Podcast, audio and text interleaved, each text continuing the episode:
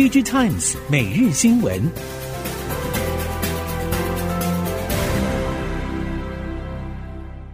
听众朋友好，欢迎您再度收听 DG Times 每日新闻，我是谢美芳，带您关注今天的科技产业重点新闻。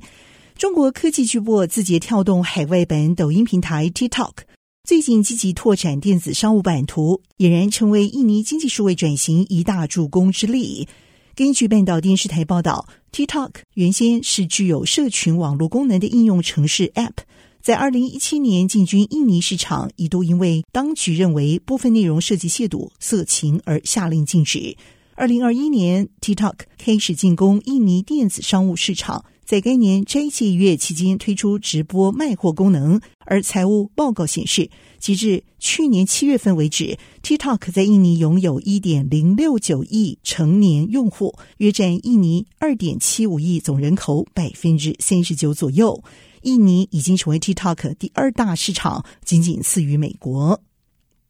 国际媒体报道，全球半导体供应链极度复杂，不但具有高度地理集中性和专业化程度，也面临各种潜在中断可能性。而大型半导体业者全球供应链可能会连接多达一点六万家供应业者，以及超过五十个潜在阻塞点。同时，其中有一个阻塞点掌控着全球市场供应百分之六十五以上。虽然德国英飞凌、荷兰恩智浦、瑞士意法半导体和德国博世依序是全球第一、第二、第五以及第六大车用晶片供应业者。不过，欧盟在部分核心晶片生产仍然严重落后，尤其是先进运算晶片部分。资料也进一步显示，欧洲半导体市场销售额全球占比已经由两千年的百分之二十点七下滑为二零二零年的百分之八点五。欧洲半导体产能占比也已经由两千年的百分之二十四下滑到二零二零年的百分之九，因此希望进一步透过欧洲晶片法案来吸引全球半导体业者前往欧洲投资设厂生产首创晶片，同时把目标设定为二零三零年欧洲晶片产值要在全球占比提高到百分之二十，来确保未来欧盟科技的主权发展。由于台积电稳居先进制程领先地位，加上在美国禁令之下，中芯等中国半导体自主大计划已经被卡关，竞争对手技术良率不如预期之下，台积电将持续取得手机、HPC 等大客户以外的订单。半导体设备业者表示，相较于三星电子和英特尔苦陷先进制程投资黑洞。巨额成本可能难以回收之下，台积电则是握有强大客户订单基础，先进制程老神在在持续前进。除了既有客户像是苹果、高通、联发科等大厂之外，由于制程领先，也已经获得网络大厂，特别是汽车、手机业者投入自研晶片唯一投片的选项。Google、特斯拉等也已经陆续传出会回归台积电。OpenAI 宣布日前推出人工智慧聊天机器人 ChatGPT 对话服务之后，已经引发外界高度关注。对此，Google 高层表示，ChatGPT 虽然具备发展潜力，不过 Google 也已经开发相同任务。类似产品必须要把准确性列为优先，否则会为自己带来负面的影响。根据 Nine to Five、Google 和 CNBC 的报道，外界认为 AI 聊天机器人可以取代 Google Search，因为 ChatGPT 已经可以透过对话以及直接方式回答用户的问题。对此，Google 表示，虽然对话式搜寻服务确实有需求，不过准确性仍然是一大问题。新创消费性电子公司 Nothing 希望透过智慧型手机独树一格的设计以及产品软体功能，协助该公司在全球第二大手机市场印度稳占一席之地。日经亚洲报道，Nothing 才推出的第一款智慧型手机透明背盖上，已经嵌有可显示来电、通知、充电状态等讯号的 LED 灯条，可以说是和市面上众多竞争产品形成鲜明的对比。Nothing 印度子公司总经理则是表示，公司目前专注设计，同时随着品牌持续发展，未来希望将软体纳入产品开发重点。Nothing 无意凭借机海战术和对手竞争，倒是希望能够确保产品提供优越的消费者体验经验。旅游业受惠于智慧型手机和网际网络普及化所掀起的行动商务趋势，透过人工智慧掌握旅客行为需求，进行促进远距工作的可行性，将可因此持续带动旅游方式进行转型。根据 The Travel Pulse 报道，新兴科技促成了许多产业的转型，而且翻转人们搜寻、购买、享受产品和服务的方式和体验。科技趋势和发展是旅游业复苏关键因素。拉丁美洲旅游业者最新的报告显示，公司去年 Q2 行程总计预约数年增率达百分之一百二十九。交易量年增率百分之六十五，已经达到以前二零一九年百分之九十的水准，复苏前景是相当看好的。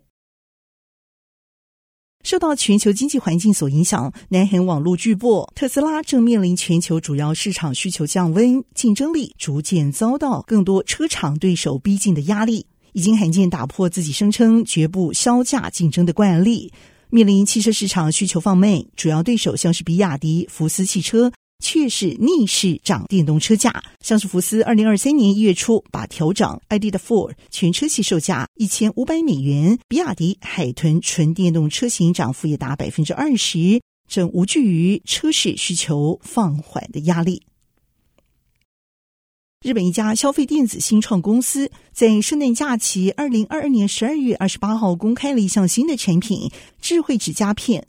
可以让指甲套、指甲片除了装饰功能之外，也能替代悠游卡、信用卡、健保卡、身份证，甚至是名片，而成为新的穿戴式装置。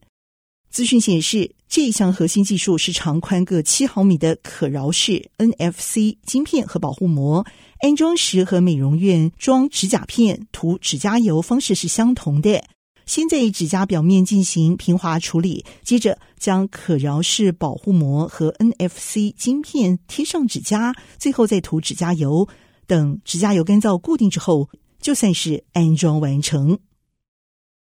印度宣布推出一系列电子制造投资奖励计划，吸引跨国业者前往印度投资。不过，PC 和平板电脑业者则是兴趣缺缺。对此，印度传出有意扩大奖励规模，希望能够吸引苹果供应链前往生产 MacBook 以及 iPad 产品。Times of India 引述知情官员说法表示，印度电子资讯科技部已经提案修改 IT 硬体生产连接激励。希望把奖励规模从原先的七百三十五亿卢比，相当于八点九亿美元，拉高到将近两千亿卢比。补助率则希望从百分之一到四提高到平均百分之五。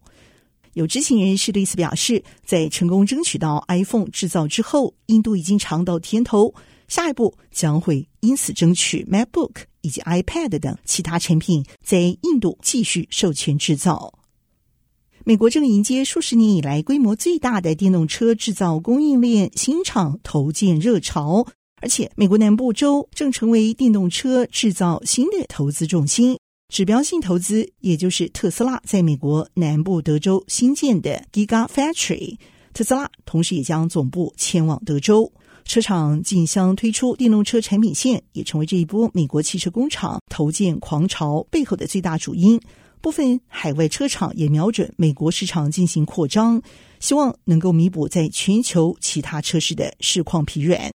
华尔街日报》以及《The Verge》报道，根据美国汽车研究中心调查，去年一到十一月份，在美国新汽车工厂承诺投资总金额达到约三百三十亿美元，其中包括新建组装厂以及电池制造厂。终端需求不振，市场前景不明朗之下，种种因素已经使得客户拉货动能愈见乏力。IC 设计库存去化进度持续龟速进行，业界普遍认为，由于 Q1 是传统的淡季，加上工作天数较少等因素，营运成绩会比去年 Q4 下滑，成为这一波下滑循环的谷底。至于后续回升速度如何，目前还不明朗。至少 Q2 回升幅度不至太高。真正有比较大的营运反弹，则是要等到下半年的传统旺季。乐金显示器会在 CES 二零二三展出各类新的产品，其中也瞄准电竞需求而推出游戏用新品，开始量产游戏用 OLED 面板。根据 D Daily、News One 等韩国媒体的报道，LGD 新推出的两款游戏用面板会在 CES 二零二三亮相。包括了四十五寸 Ultra Wide OLED 面板，二十七寸 OLED 面板，响应速度是目前市面最高的水准，而荧幕更新率则是更快更流畅。以上科技产业新闻由电子时报提供，谢美方编辑播报，感谢您的收听。